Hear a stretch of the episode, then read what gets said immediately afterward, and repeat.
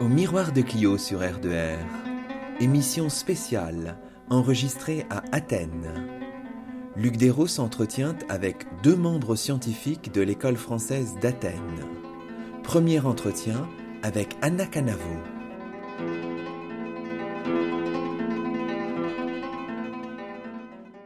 Nous poursuivons notre série d'entretiens autour de l'école française d'Athènes, institution fondée en 1846 et qui poursuit ses activités depuis près de 170 ans. Et nous sommes maintenant dans le bureau d'une des membres scientifiques de l'école, Anna Canavo. Bonjour à vous. Bonjour. Alors Anna Canavo, vous êtes membre de l'école scientifique d'Athènes depuis 2013 et vous êtes une spécialiste, on peut dire ça comme ça je pense, du monde chypriote ancien. On peut dire ça. Cet entretien euh, va se décliner en deux parties en quelque sorte. Dans la première, on va un petit peu revenir sur votre parcours avant l'intégration, euh, avant l'entrée à l'école française d'Athènes. Et puis dans une deuxième partie, on dira ce que vous faites à l'école française d'Athènes, quelle est votre, votre mission, quelles sont vos, vos perspectives de, de recherche ici à Athènes. Alors d'abord, c'est un peu la tradition, hein, c'est un peu rituel dans cette émission, une espèce d'égo-histoire un peu ramassée, pour dire que vous venez de, ça s'entend un petit peu, euh, du sud de, de l'Italie. Euh, vous avez fait vos études euh, à Pise notamment, à l'école normale supérieure. Exactement, oui, oui. Donc j'ai intégré l'école normale des Pise en 2000. Et donc j'ai fait là toutes mes études universitaires du, bah, du, de la première année de licence jusqu'à la thèse jusqu'au doctorat.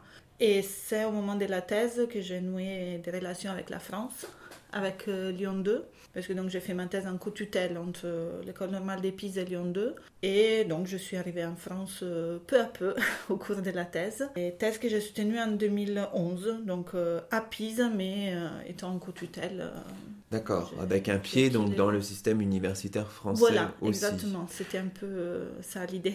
Oui. Alors disons peut-être un mot sur cette école normale supérieure de Pise. Euh, on n'a pas vraiment d'équivalent dans le système français ou est-ce qu'on peut faire des comparaisons avec nos euh, écoles normales supérieures Oui, il y a une comparaison qui est, qui est liée à l'histoire, c'est-à-dire que l'école de Pise a été établie par les Français sur le modèle des écoles normales de France, mais ça reste... À, l'époque napoléonienne. À l'époque napoléonienne mais ça reste, à différence qu'en France, un peu un unicum dans les, dans les milieux universitaires italiens, donc euh, quelque chose qui est un peu moins bien intégré dans les systèmes par rapport à la France, où il y a tout un système de formation lié, destiné aux, écoles normales. Donc c'est une école qu'on intègre tout de suite après le baccalauréat par concours et on est euh, donc euh, nourri, logé, on a, on a un petit, une petite bourse d'études, mais donc on est des, des étudiants de l'université des Pise avec un parcours parallèle à l'école normale. D'accord. C'est ça le fonctionnement. Et le concours pour intégrer cette école est un concours généraliste Assez. On a donc euh, trois épreuves écrites, trois euros en fonction des spécialités qu'on choisit. Et il y a des disciplines, bah, c'est un peu comme, euh, je dirais, euh, assez proche de l'école normale de, de, Paris, des disciplines plutôt théoriques. Donc on a des lettres euh, classiques, des lettres modernes, de l'histoire, de la philo, histoire de l'art, et des disciplines scientifiques, mathématiques, physiques. Ah oui, donc c'est très large. Info. Oui, oui. Ah oui, oui d'accord. Donc ce parcours à l'école normale supérieure de Pise, puis l'envie de de travailler aussi avec le système universitaire français, et puis un choix de sujet hein, à la fin de votre parcours universitaire, le monde chypriote ancien et même très ancien. Alors pourquoi ce choix? D'où vous vient cet intérêt pour euh, l'île de Chypre, Anna Canavo Donc l'île de Chypre euh, en soi, donc le, le, sujet chypriote m'a été suggéré par mon directeur d'études, le professeur euh, Carmine Ampolo, qui était donc mon tuteur euh, scientifique à l'école normale des Pise, à partir d'un intérêt que j'avais, c'est-à-dire euh, l'histoire des contacts entre le monde grec et les mondes orientaux, les mondes orientaux, donc le Levant, la Mésopotamie, l'Anatolie, etc. Et mon, donc mon directeur d'études, Carmine Ampolo, étant spécialiste de la Sicile, m'a suggéré de travailler sur Chypre pour euh, établir une comparaison entre ces deux grandes îles méditerranéennes qui ont un, profil assez proche sous certains points de vue. D'accord, d'où euh, d'où cet intérêt euh, pour, euh, pour Chypre. Mais vous, l'objectif, c'était pas de faire une, une, comparaison au départ. Vous, vous n'aviez pas cette charge-là. Non, disons non. Mon objectif, c'était vraiment d'étudier Chypre. C'était son intérêt à lui de voir, en effet, comment ça s'est passé les choses à Chypre pour les mettre en relation avec la Sicile. Et la période d'études que vous avez choisie, l'époque archaïque, c'est parce qu'il y avait une espèce de désert historiographique ou en tout cas des lacunes? Oui, c'était une période moins approfondie dans les études. Là, ces vides commencent à, à être euh, comblés, comblés un peu, un peu moins, moins vides, voilà. Mais hum, c'était aussi euh, voilà, lié en effet à, mes intérêts. La, période vraiment des, des rapports, surtout avec les, les Proches-Orient, des fortes présences aussi des sources euh, orientales dans l'île est la période archaïque. À partir de la période classique, on a une présence euh, grecque euh, de plus en plus forte. Grecque, je veux dire des sources grecques, un intérêt aussi de l'historiographie grecque de plus en plus fort. Et avec la période hellénistique, euh, je dirais que l'île commence à changer vraiment de, visage, un peu, à être intégrée en général dans le monde grec, hellénistique. La période archaïque est encore une période assez, assez originale. La période archaïque, pour les non-spécialistes, c'est pas très clair à quoi ça correspond du point de vue des, des siècles. correspond en gros à la première moitié du premier millénaire, plus précisément, serait à partir du milieu du 8e siècle jusqu'au début du 5e siècle avant Jésus-Christ. En sens large, je dirais la première moitié du premier millénaire. Oui, vous avez élargi un petit peu pour que ça fasse sens dans votre, dans votre. Voilà, disons que toutes ces barrières chronologiques sont. À ces époques très hautes, sont pas forcément beaucoup de sens. non, voilà. C'est ça. Alors, euh, votre thèse que vous avez donc soutenue, vous le rappeliez, à Lyon et à Pise en 2011, s'intitule Histoire de Chypre à l'époque archaïque, analyse des sources textuelles. L'objectif, c'était vraiment, et c'est le sous-titre est assez explicite de ce point de vue, c'était de rassembler un corpus de euh, documents écrits. Exactement, oui. Ce qui manquait, effectivement, un recueil complet des documents sources primaires et sources secondaires donc inscriptions et textes littéraires, sur cette période. Donc euh, des inscriptions qui, qui, datent vraiment de cette période et qui sont en différentes langues, différentes écritures, et textes littéraires qui sont quant à eux plutôt postérieurs, mais qui renseignent cette période euh, archaïque. Donc il y a des sources qu'on pourrait dire primaires, je ne sais pas si on peut employer ce terme, oui, oui, oui, et des sources secondaires, qui sont d'autant plus difficile, je pense, à, interpréter, parce qu'il y a eu euh, le temps qui a, oui, passé. il y a une stratification, donc une réélaboration autant de, des informations historiques euh, que aussi de la perspective avec laquelle on regarde cette période. Donc en effet, euh, les sources secondaires sont, bah, disons, le choix est très délicat. Qu'est-ce qu'on peut vraiment considérer comme source? Qu'est-ce qu'on peut vraiment interpréter comme source renseignant? Précisément cette période et pas quelque chose de plus général ou une période postérieure. Le choix pour les sources secondaires est particulièrement difficile. Pour les sources primaires, la, chose est plus simple. Bien sûr. On rassemble tous les documents qui datent de cette période.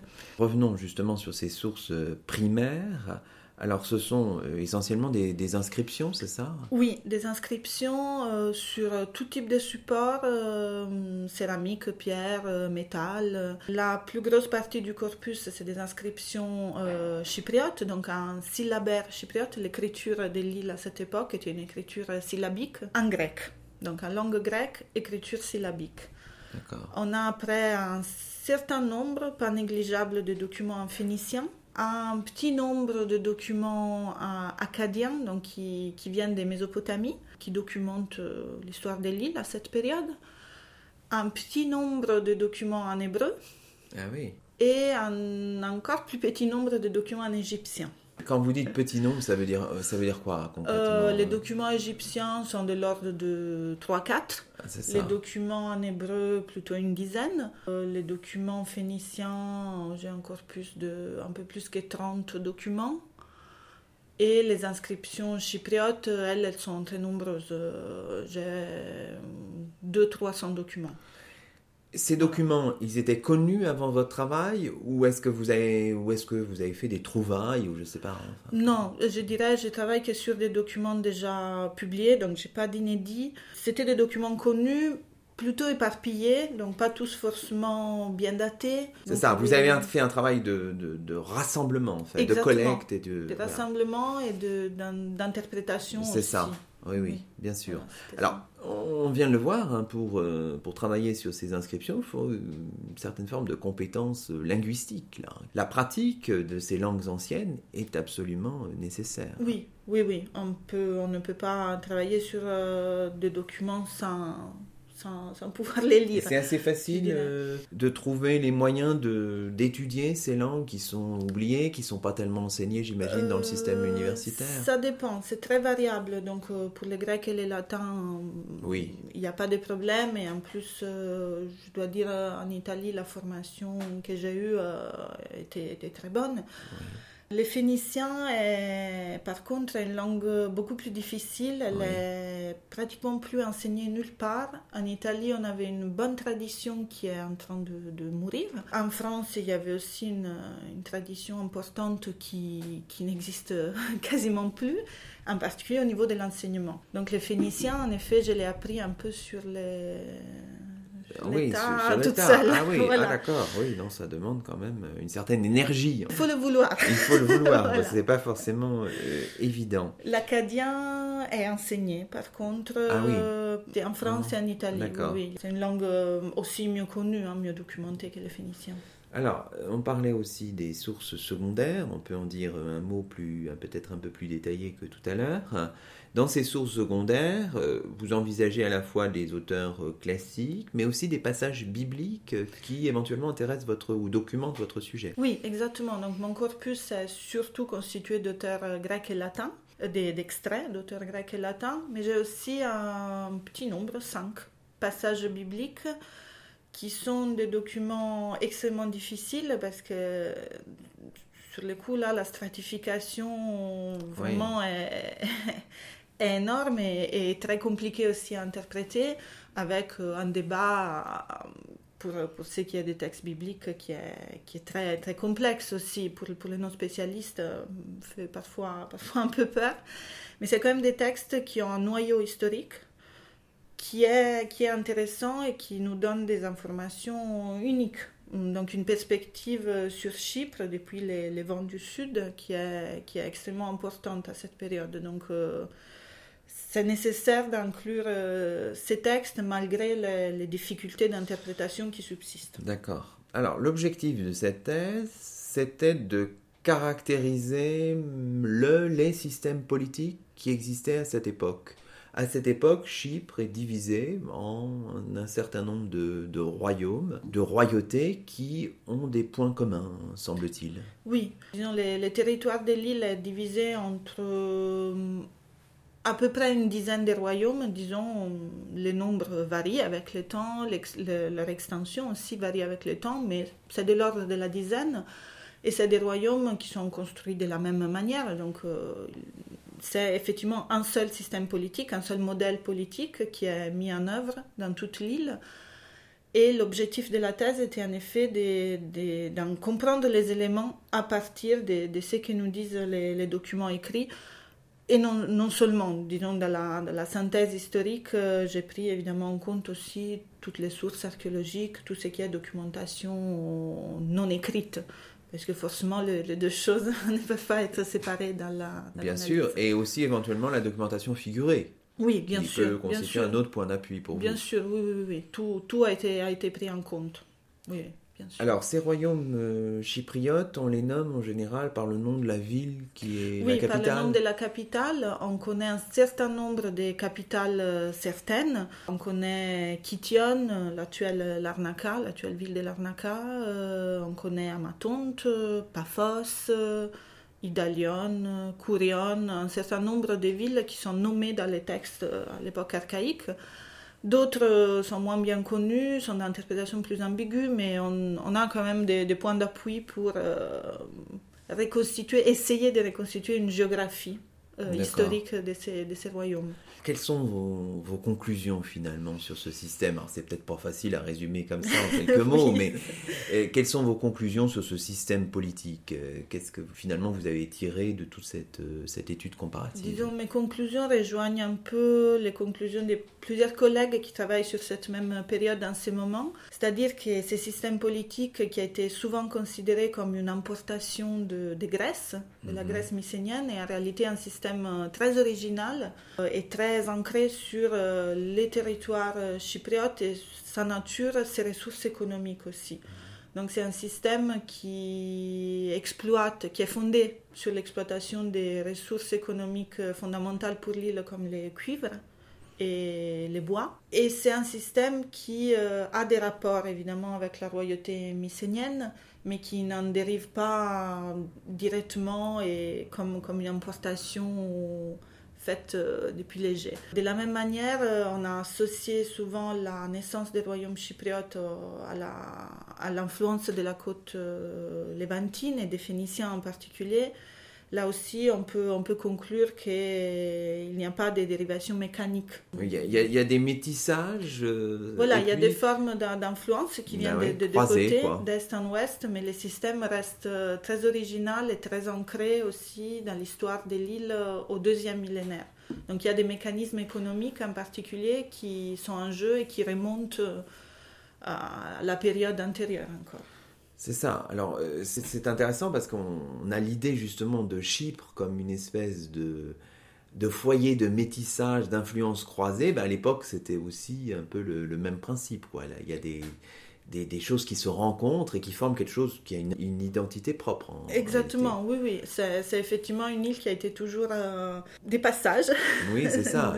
en plusieurs directions. oui, oui. Mais disons que dans l'historiographie, euh, ces, populations de passage ont souvent un peu joué le rôle euh, principal et presque euh, unique, exclusif. C'est-à-dire, on a toujours vu Chypre comme une île occupée, peuplée par des Grecs, par des Phéniciens en oubliant souvent les, substrats locaux, qui par contre est très présent et qui, qui absorbe toutes ces influences extérieures et les réélabore euh, profondément. Bon, bah, très bien. Alors, euh, ça s'annonce vraiment passionnant et ce travail, donc vous avez soutenu en 2011, va bientôt être publié. Alors, on peut le dire 2016, quelque chose comme ça, à, peu près, à peu près, dans une collection prestigieuse. C'est la bibliothèque des écoles françaises de Rome et d'Athènes, c'est ça? Exactement. Oui, d'Athènes et de euh, Rome, la BFA, oui. D'Athènes et de Rome, donc là, évidemment, on attend ça avec impatience. Hein, Très bien.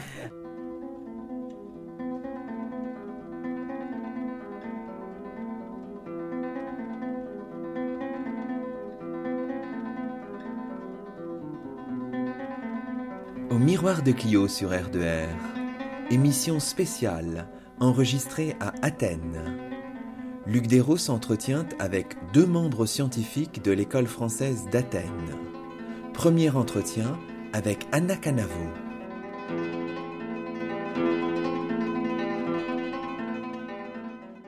Deuxième partie de cette émission, nous nous concentrons maintenant sur ce que vous faites depuis votre intégration à l'école française euh, d'Athènes, c'est-à-dire depuis 2013. Donc il y a deux ans, hein, pour un passage à l'école française d'Athènes qui sera en tout de, quatre années, donc on est un mhm. peu au milieu du guet, si j'ose dire. à l'école française d'Athènes, vous menez notamment un, travail, un programme de recherche euh, sur la ville d'Amatonte, c'est ça? Oui, exactement. Donc Amatonte est un site euh, qui a été euh, objet des, recherches à l'école depuis 40 ans maintenant.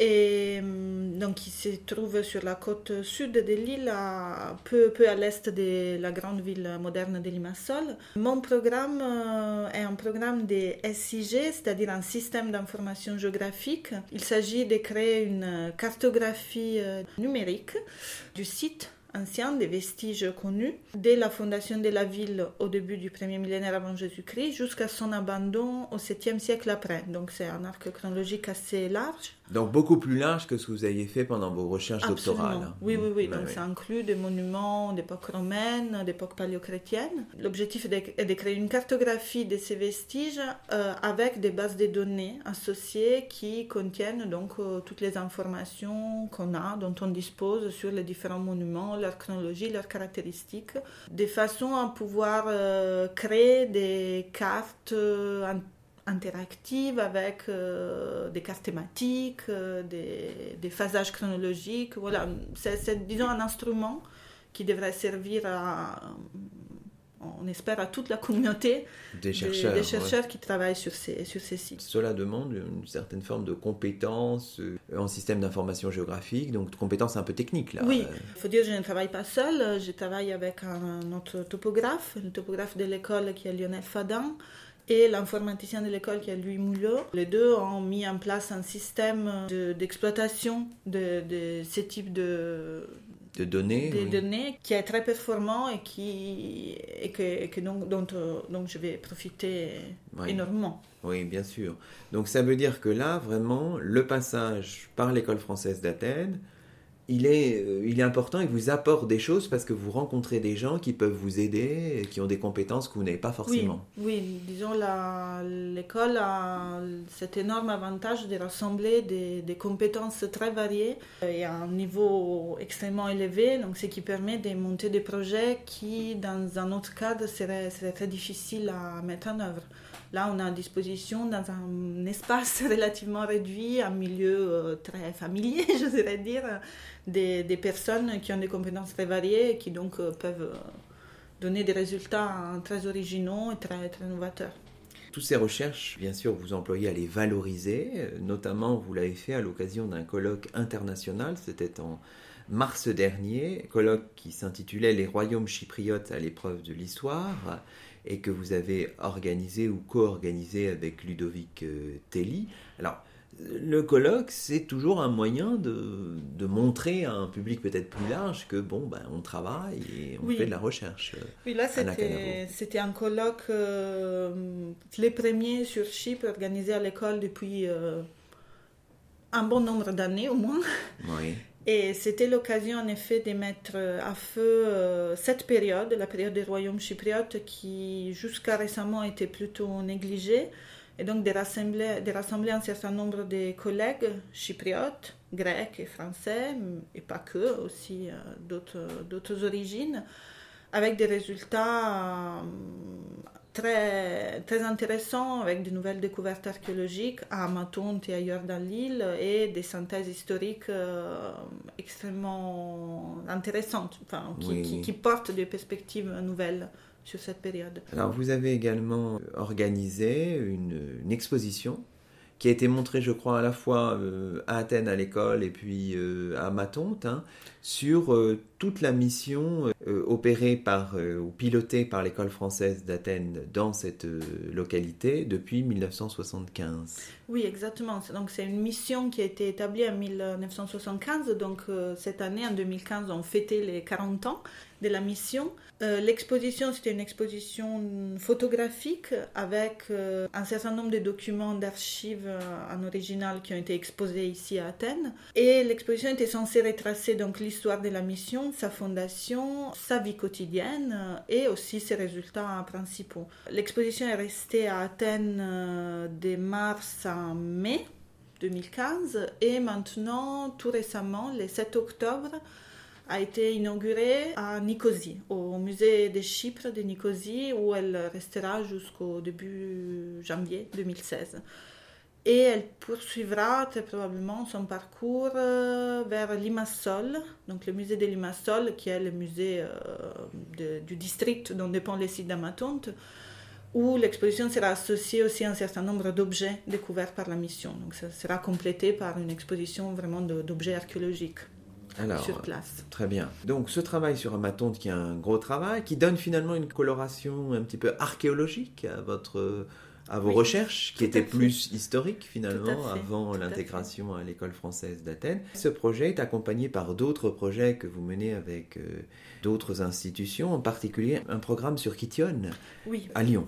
Ça Oui, exactement. Donc, euh, depuis euh, ma thèse à Lyon, je collabore avec la mission française archéologique de Kition et Salamine, qui est la plus ancienne mission française à Chypre, euh, établie en 65 à Salamine et donc qui, fête aussi cette année euh, son anniversaire, mais c'est 50 ans. Donc une mission qui travaillait sur les sites des Salamines qui maintenant est en zone occupée, donc une mission qui a dû abandonner son terrain de travail en 74. Donc zone occupée par les Turcs, hein, oui, précisons-le, dans le nord de l'île. Dans, le nord de l'île. Oui. Donc la mission a dû abandonner son terrain en 74 à cause de l'invasion. Elle n'y est plus revenue euh, parce que la, la situation reste encore, euh, donc comme on sait, euh, irrésolue, complexe, Donc la mission s'est déplacée sur les sites de Kition, l'actuelle ville de Larnaca, où elle a mené donc pour 40 ans des recherches archéologiques. Et j'ai intégré la mission en 2008 euh, là aussi sur un programme de SIG, donc un système d'information géographique sur la ville euh, antique de Kition, et ensuite un programme de fouilles des nécropoles, donc une nécropole d'époque euh, archaïque et classique, donc des fouilles qui ont duré trois ans et qui maintenant on, doit publier. Donc nous sommes en cours d'études et de publications. Et alors ce travail que vous menez à Kition, ça fait écho avec celui que vous menez à Matonte, où les deux se, peuvent se mener comme ça euh, Complètement, oui, oui. C'est deux, sites qui ont beaucoup d'éléments communs, beaucoup de différences aussi. Et en effet, je dois dire que beaucoup de choses que j'ai appris euh, à Kition, donc à partir de 2008, je les mets en œuvre maintenant à Matonte. Il y a des ponts, des passerelles entre les deux, les deux programmes. Absolument. Et donc, les systèmes d'information géographique qu'on a bâti à Lyon, donc c'est sous la direction de Sabine Fourier de, l'Université Lyon 2 et avec euh, notre topographe de Lyon qui est Alexandre Rabot, en effet, a inspiré énormément les systèmes que j'ai, les SIG que je monte en ce moment à ma tonte. D'accord, c'est tout à fait complémentaire. On le disait tout à l'heure, il vous reste deux ans de, de, de présence à Athènes au sein de l'école française. Quel est votre objectif pour ces deux années? Qu'est-ce que, Quels sont vos, votre programme, en fait, votre programme de travail? Ah, c'est un gros programme. Il faut donc euh, que je m'occupe de la publication de, la thèse, comme on a dit. Il faut terminer de mettre en place ces systèmes d'information géographique sur Amatonte, qui est donc qui est en cours. On y travaille depuis deux ans, mais encore, euh, il y a énormément de choses à faire. Et parallèlement, euh, à partir des résultats de ces, de ces d'Amatonte, l'idée est d'explorer de, nouvelles zones, de nouvelles parties de la ville antique d'Amatonte, donc pour poursuivre les recherches archéologiques de la mission d'Amatonte sur les sites. Bon, bah, beau programme en perspective. Et euh, vous êtes à mi-chemin, on disait, de votre de votre passage à l'école française d'Athènes. Euh, vous en êtes heureuse, vous en êtes contente ah oui, Dans votre parcours de chercheur, c'est une étape importante. Ah oui, c'est une opportunité extraordinaire, je pense. Euh. Parce qu'il y a des conditions de travail qui sont... Il y a des euh, conditions de travail excellentes. Exceptionnelles, La possibilité d'être sur le terrain en Grèce, donc en passant aussi de découvrir la Grèce. Et en effet, un accès à, l'accès à, un vivier de, de, collègues euh, qui est, qui est formidable. Et une bibliothèque aussi qui Une est bibliothèque assez, qui, est, qui, est, excellente, oui, oui. Qui, est qui vous permet de... Voilà. Oui, oui, de, de travailler dans, vraiment dans les meilleures conditions. Bon, bah, il ne nous reste plus qu'à vous souhaiter euh, une excellente continuation dans tous ces travaux et à vous remercier. On se retrouve dans quelques instants avec un autre chercheur, un autre membre de l'école française d'Athènes. tout de suite.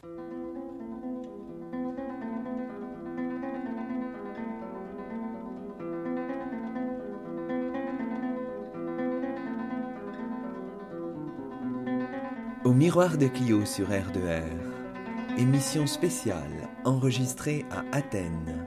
Luc Dérault s'entretient avec deux membres scientifiques de l'école française d'Athènes. Second entretien avec Antoine Chabrol.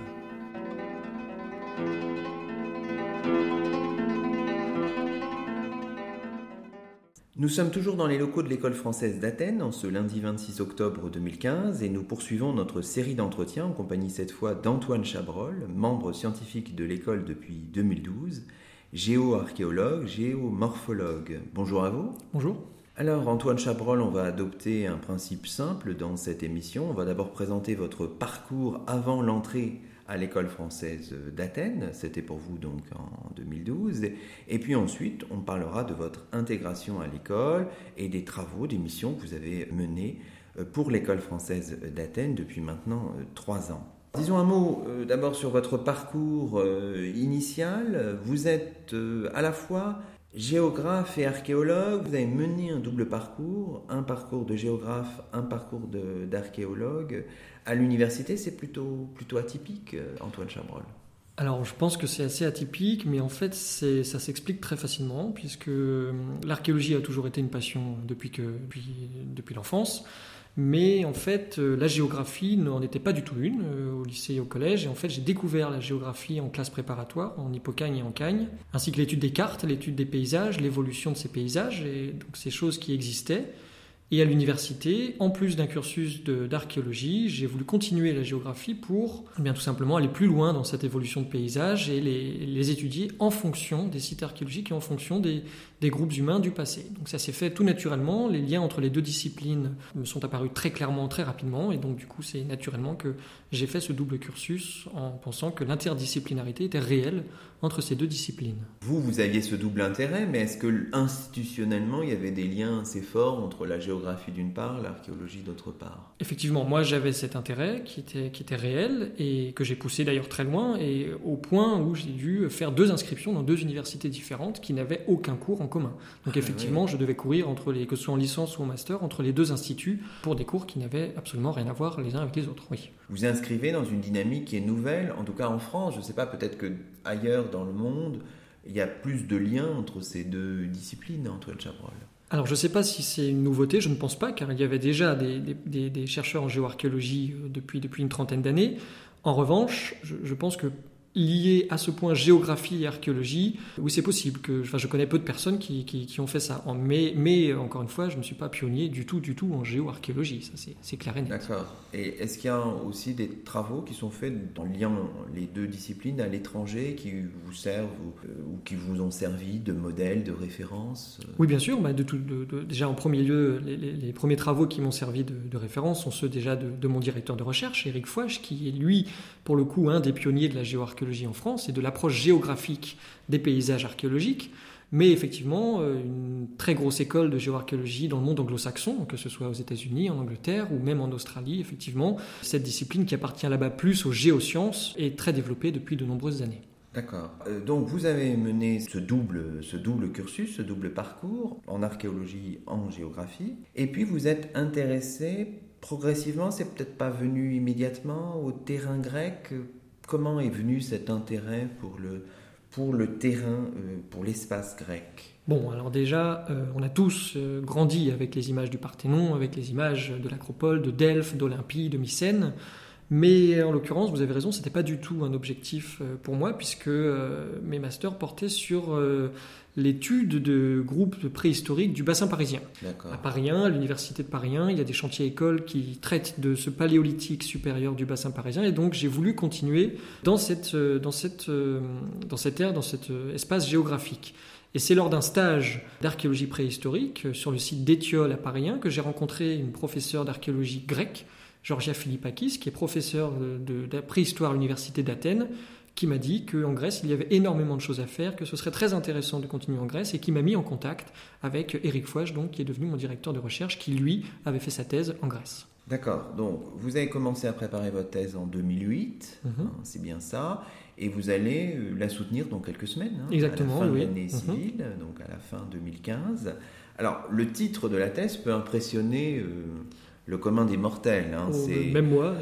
remontée post-glaciaire et dynamique géomorphologique en Grèce du Nord-Ouest, essai de reconstitution paléogéographique et dynamique d'occupation humaine entre Corfou et le continent. Alors, il faut peut-être un peu nous présenter de manière simple ou rudimentaire, je ne sais pas, l'objectif euh, de la thèse. Alors c'est vrai que le titre est un peu, un peu barbare, mais c'est un peu souvent le cas dans les, dans les travaux euh, de recherche. Alors en fait, donc mon travail de thèse consiste à reconstituer l'évolution des paysages successifs depuis environ 15 000 ans dans une région particulière de la Grèce, qui est le nord-ouest de la Grèce, l'île de Corfou et euh, le détroit de Corfou et le continent juste en face, de reconstituer ces paysages parce que les, les paysages sont des choses qui ont beaucoup changé depuis 15 000 ans et ils ont beaucoup changé pour plusieurs raisons. À la fois, le niveau de la mer a remonté de façon très importante depuis la dernière grande glaciation. Donc on a des, des, zones, des kilomètres carrés entiers qui ont été recouverts par cette euh, remontée du niveau marin. Donc potentiellement, on a des sites archéologiques qui ont été euh, submergés. D'un autre côté, on a aussi des sites archéologiques qui ont pu être enfouis par le biais des dynamiques alluviales, des dynamiques de rivières successives, qui ont pu être enfouies sous parfois 10, 15, 20 mètres de sédiments, voire détruits par les crues euh, des fleuves. Donc mon travail, c'est de faire la part entre cette remontée du niveau marin et cette évolution du littoral par l'apport des sédiments des fleuves qui sont maintenant des fleuves côtiers et de bien préciser quelles étaient les zones disponibles à différentes époques pour les groupes humains et pouvoir ainsi cibler, euh, l'un des objectifs de la thèse, c'est quand même de, mettre en évidence des territoires qui n'existent plus mais qui étaient parcourus à différentes époques, que ce soit le paléolithique, le mésolithique, le néolithique ou les périodes historiques, et de dire aux archéologues, regardez ici, nous avions des espaces disponibles pour les, pour les groupes humains. Si vous voulez envisager des prospections ou des fouilles, eh bien, attendez-vous à trouver des sites de cette époque sous, par exemple, 15 à 20 mètres de sédiments ou 30 à 40 mètres d'eau, etc. Donc l'idée, c'est de faire des cartes accessibles aux archéologues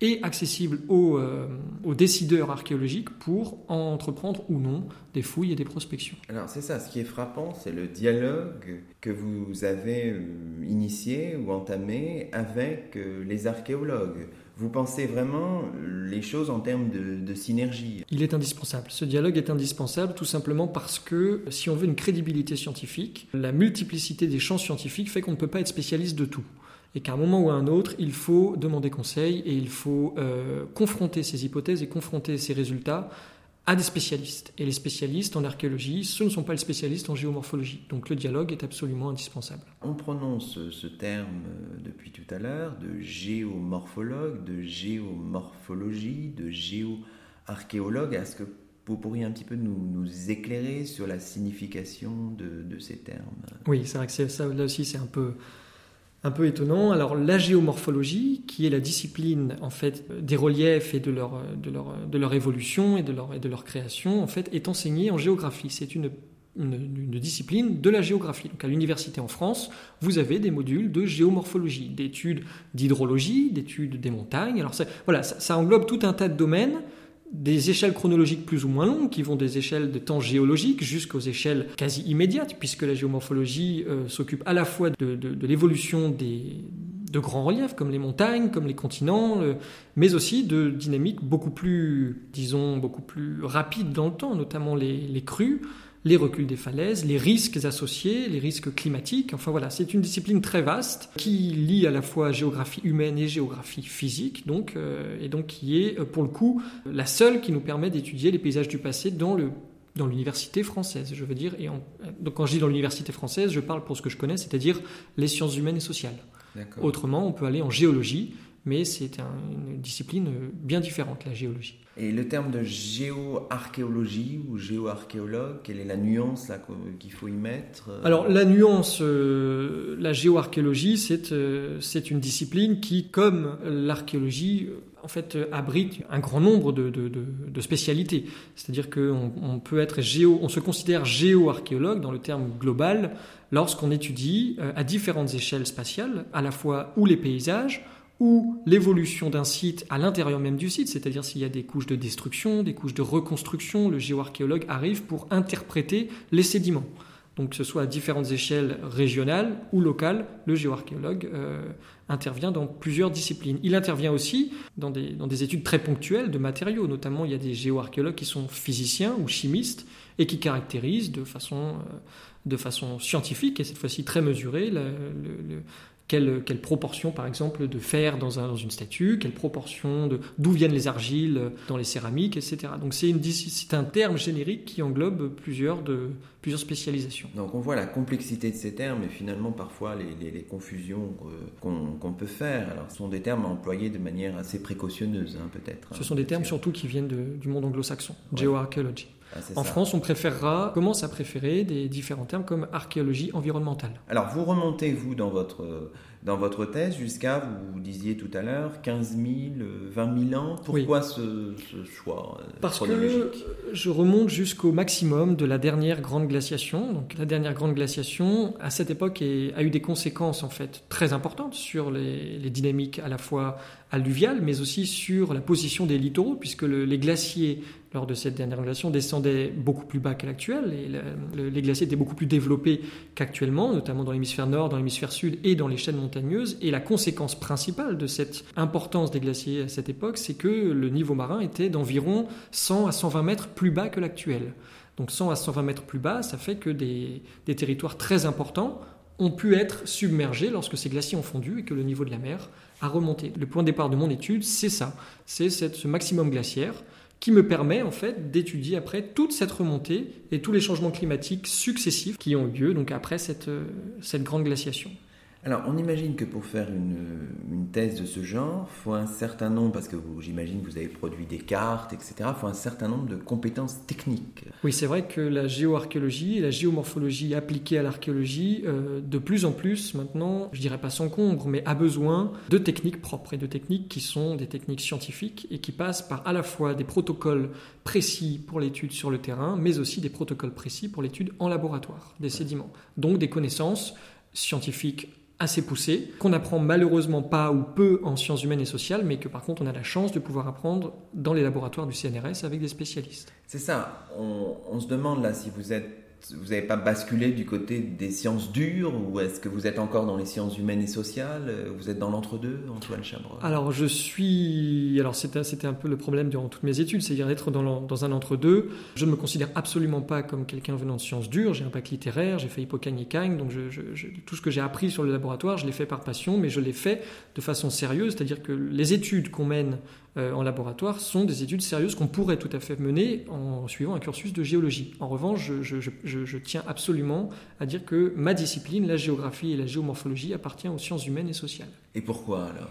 Parce que oh, c'est surtout une question déjà de bah, déjà d'attachement à l'université et aux études que j'ai fait, mais surtout euh, parce que la géographie, lorsqu'on traite de l'espace, L'avantage de la géomorphologie, c'est qu'on ne fait pas que du laboratoire, on, essaie de reconstituer après, de spatialiser les données qu'on a obtenues en laboratoire et de les confronter à des données archéologiques qui, elles, sont purement euh, de sciences humaines et sociales. C'est-à-dire que là, vous vous intéressez au paysage, c'est ça qui fait un petit peu votre identité euh, sciences humaines et sociales. L'idée de paysage qui, évidemment, ne peut pas s'enfermer dans une série de données euh, issues des sciences dures. On s'intéresse à cette notion de paysage effectivement, mais a une notion qui est encore plus intéressante. Une fois qu'on a réussi à définir le paysage, essayer de comprendre comment les hommes ont pu s'y adapter, ont pu y vivre, ont pu évoluer et ont pu parfois même le, le, le, le changer. Est-ce qu'on peut vous, qualifier de géophysicien ou est-ce que ce serait abusif? Non, c'est la géophysique est une discipline euh, en elle-même, qu'on utilise bien évidemment, que j'ai utilisé. J'ai fait appel à des géophysiciens assez souvent pour, pour, pour l'étude des paysages, la reconstitution des paysages, mais non, je ne suis pas géophysicien.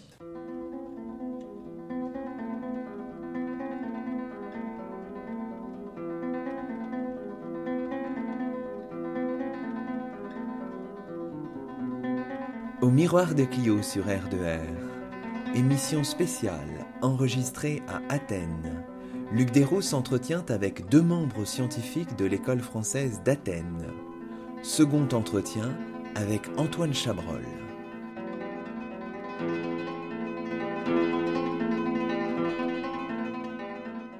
Alors, maintenant, insistons sur votre intégration à l'école française d'Athènes. C'était en 2012, il y a trois ans. Vous aviez, pour l'école française d'Athènes, un profil totalement atypique. Vous êtes le premier géographe physicien ou spécialiste de géographie physique, même si le terme de géophysicien ne, ne, convient pas, à intégrer euh, l'école française d'Athènes, Antoine Chabrol. Oui, alors pas le premier géographe, il y avait déjà eu dans la section moderne des géographes humains, spécialistes de migration, spécialistes de géographie sociale, mais effectivement, géographie physique et particulièrement géomorphologie, oui. L'école française d'Athènes avait déjà travaillé avec des géomorphologues sous la forme de collaboration, mais n'avait jamais intégré de géomorphologue à, son, concours et donc au poste de membre scientifique de l'école française d'Athènes. Alors ça participe de l'élargissement, de l'ouverture hein, de l'école française d'Athènes qui est menée depuis les années 80, puisque c'est dans les années 80 que les premiers historiens modernistes, contemporanéistes ont été accueillis à l'école française d'Athènes et maintenant donc euh,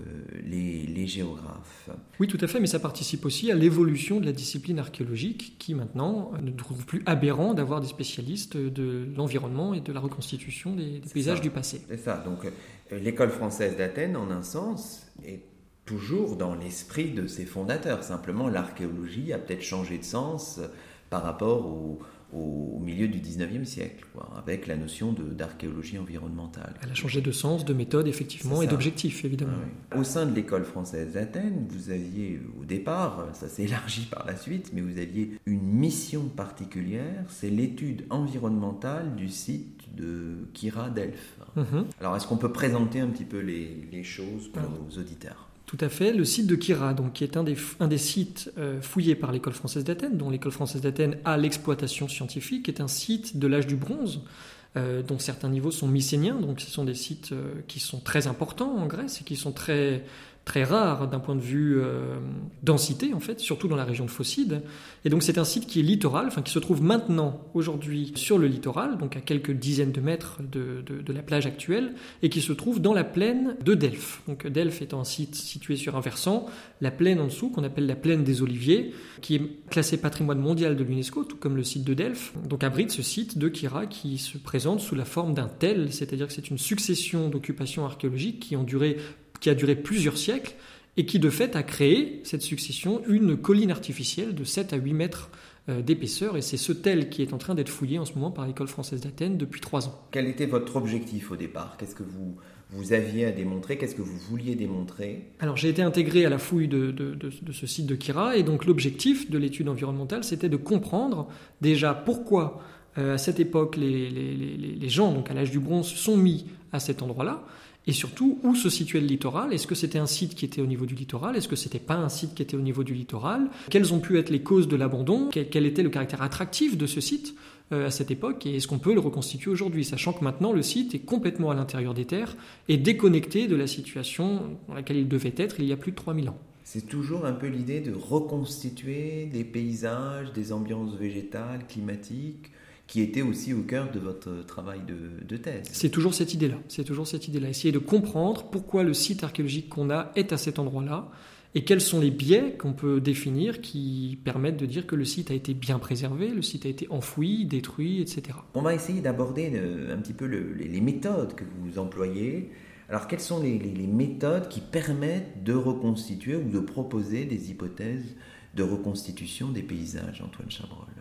Alors les méthodes sont multiples. Les méthodes sont multiples, elles doivent être validées par des protocoles qui sont maintenant connus hein, dans l'étude de ces, plaines littorales grecques. Elles sont multiples et elles empruntent à différentes disciplines. Et c'est là que je trouve que la discipline de la géoarchéologie est intéressante puisqu'elle emprunte à, de nombreuses disciplines par le biais de collaboration ou tout simplement nous-mêmes nous faisons, nous faisons les choses.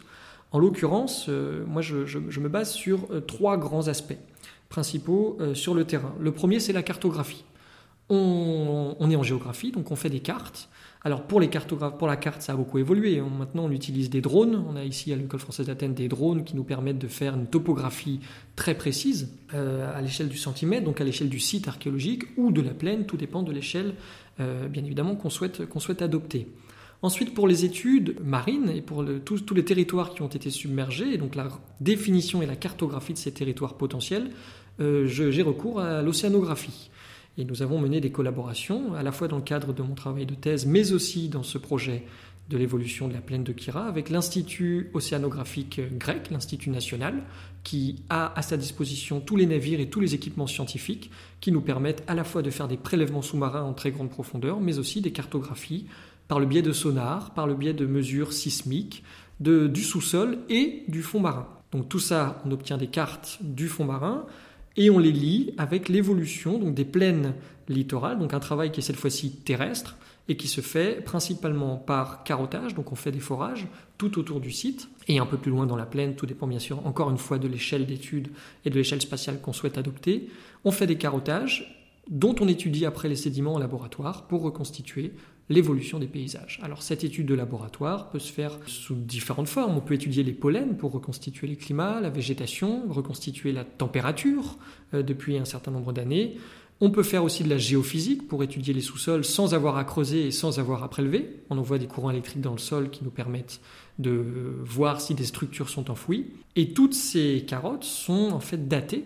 On a une chronologie quand même qui est très importante, qui est indispensable pour discuter avec les archéologues, sont datées par des datations au carbone 14 sur la matière organique que l'on retrouve dans les carottes. Toute la méthodologie repose sur, sur deux pieds, à la fois euh, des forages terrestres et une prospection sous-marine. Quoi. Il y a les, les, deux aspects, il faut croiser les résultats de ces... Il faut les croiser et j'ajouterai un troisième pied qui est celui de la cartographie importante, c'est-à-dire qu'avant de faire les forages, en tant que géomorphologue, on va sur le terrain, on fait une cartographie des formations superficielles, des dynamiques actuelles, s'il y a un cours d'eau, est-ce que le cours d'eau a changé, est-ce qu'il n'a pas changé, si oui, où est-ce qu'il était, afin de cibler les carottages, de cibler les zones potentielles, de potentiel intérêt en fait pour ces reconstitutions. Donc oui, il faut jongler entre les trois en permanence. J'imagine que vous n'avez pas toutes les compétences techniques, mais vous devez... Euh, travailler de manière collaborative, sans doute. Alors effectivement, on n'a pas toutes les compétences techniques, on en a quelques-unes. En l'occurrence, moi, je me suis spécialisé dans l'étude de ces profils sismiques sous-marins et l'étude de, ces sédiments en fait obtenus en carotte, mais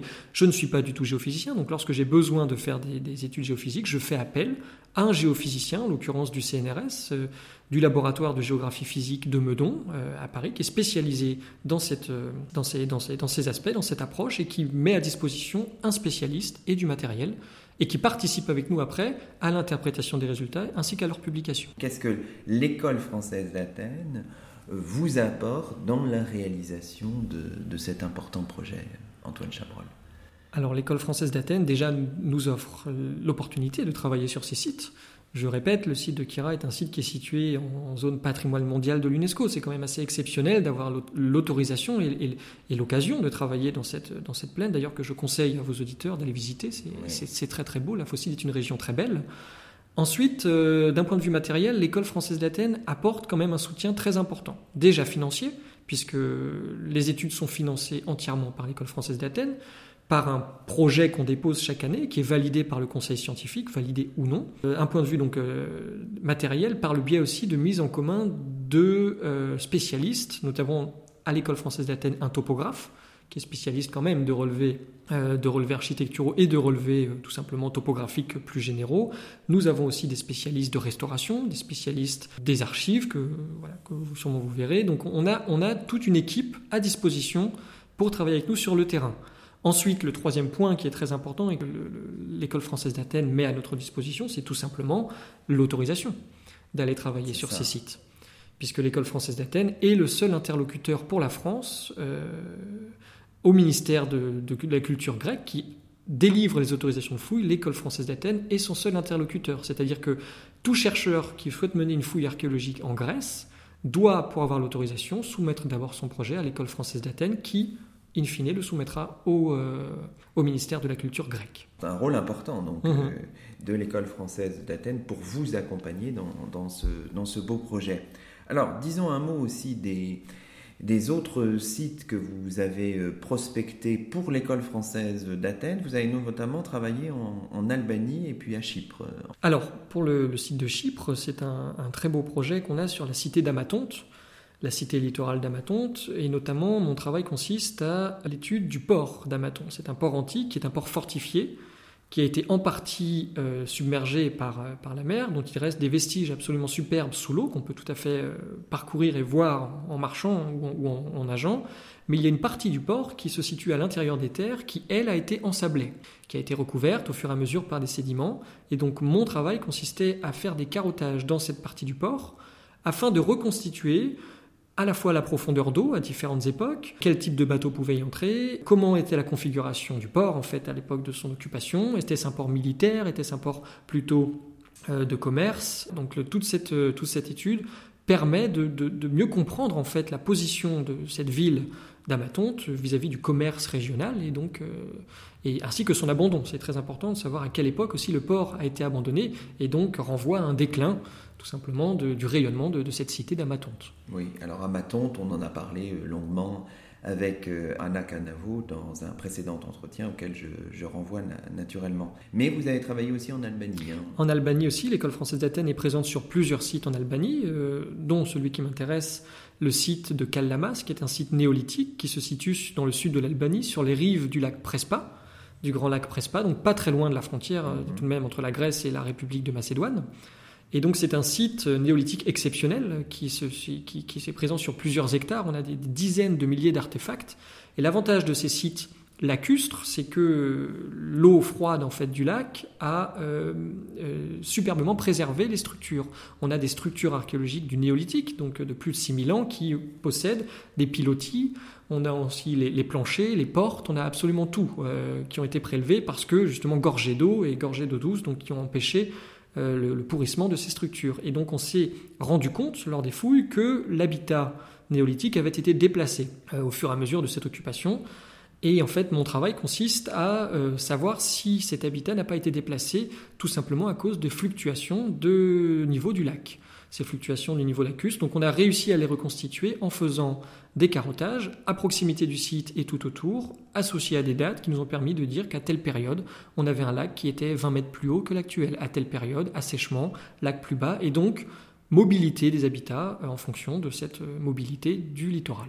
Très bien, alors on va terminer cette émission parce qu'on arrive bientôt à, la fin. Le temps passe très vite en votre compagnie par une évocation de vos autres projets qui ne sont pas euh, directement connectés avec ce que vous faites à l'école française d'Athènes, mais en partie quand même, euh, notamment euh, les travaux ou les missions que vous menez en Arabie saoudite. Antoine Chabrol, est-ce qu'on pourrait en dire un, un, mot pour nos auditeurs? C'est des missions très intéressantes qui sont développées depuis quelques années maintenant en Arabie saoudite, des missions archéologiques françaises qui consiste à mieux comprendre en fait l'évolution des oasis en Arabie Saoudite, leur apparition et leur, euh, en fait l'adaptation des groupes humains depuis le néolithique, voire même bien plus, bien, bien plus ancien, le paléolithique, à cette évolution et cette désertification progressive en Arabie Saoudite. Et donc cette intervention, ces travaux se font dans le cadre d'un gros projet qui a été financé par la Commission des fouilles des affaires étrangères, qui s'appelle le projet MEDE, donc qui est un acronyme pour mer, désert et environnement, qui en fait chapeaute euh, les études environnementales archéologiques euh, en Arabie Saoudite, en Oman, aux Émirats Arabes Unis et au Pakistan, et qui est dirigé donc par Eric euh, Fouache, et dont j'ai la, charge pour l'Arabie Saoudite.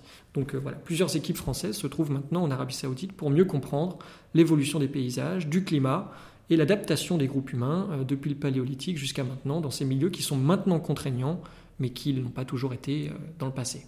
Bon, bah, très bien, un, beau projet. Alors, concluons cette émission en disant un mot sur votre, euh, votre avenir. Donc là, vous terminez, vous êtes, c'est votre dernière année à l'école française d'Athènes, vous allez soutenir votre thèse, vous serez donc bientôt docteur. À Paris 1, ce sera en, décembre prochain. Thèse, on l'a dit, placée sous la direction d'Éric Fouache. Et euh, l'année prochaine, enfin je veux dire l'année scolaire prochaine, vous intégrez une autre structure euh, britannique, mais toujours à Athènes. Voilà, donc c'est un, c'est projet euh, qui se concrétise chaque jour de plus en plus, de continuer en fait à avoir l'opportunité de travailler en Grèce, en milieu méditerranéen, et donc euh, par le biais d'un projet lancé par l'école britannique d'archéologie, cette fois-ci à Athènes, donc c'est un hasard hein, total, euh, l'école britannique qui se situe à trois rues de l'école française d'Athènes, donc voilà, le déplacement ne sera pas, très, très incommodant pour moi, et donc c'est un projet d'océanographie, euh, d'étude justement de ces paysages passés sous-marins maintenant, dans le Péloponnèse, avec cette fois-ci l'université de Cambridge et l'école britannique d'archéologie d'Athènes. Bon, alors toujours autour de finalement cette thématique-là que vous prospectez, si j'ose dire, depuis un certain nombre d'années, de l'archéologie euh, environnementale. C'est vraiment ça qui, qui, fait le lien entre tous vos, vos différents projets qui sont, on l'a vu, euh, nombreux. Bah, c'est vraiment ça qui fait le lien entre les projets. Et puis c'est les études que j'ai que, que menées et que je souhaite développer maintenant, euh, que ce soit dans le monde méditerranéen ou en milieu désertique en, Arabie Saoudite. Merci beaucoup pour merci cet entretien. Merci à vous. Et puis bonne continuation merci. dans ces recherches qui s'annoncent tout à fait, qui sont et qui s'annoncent passionnantes.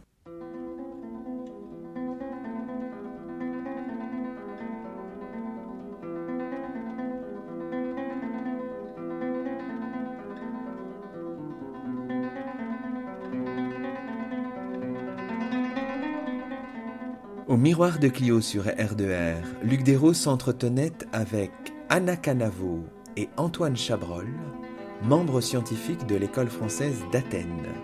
Une émission enregistrée dans les locaux de l'école française d'Athènes le 26 octobre 2015.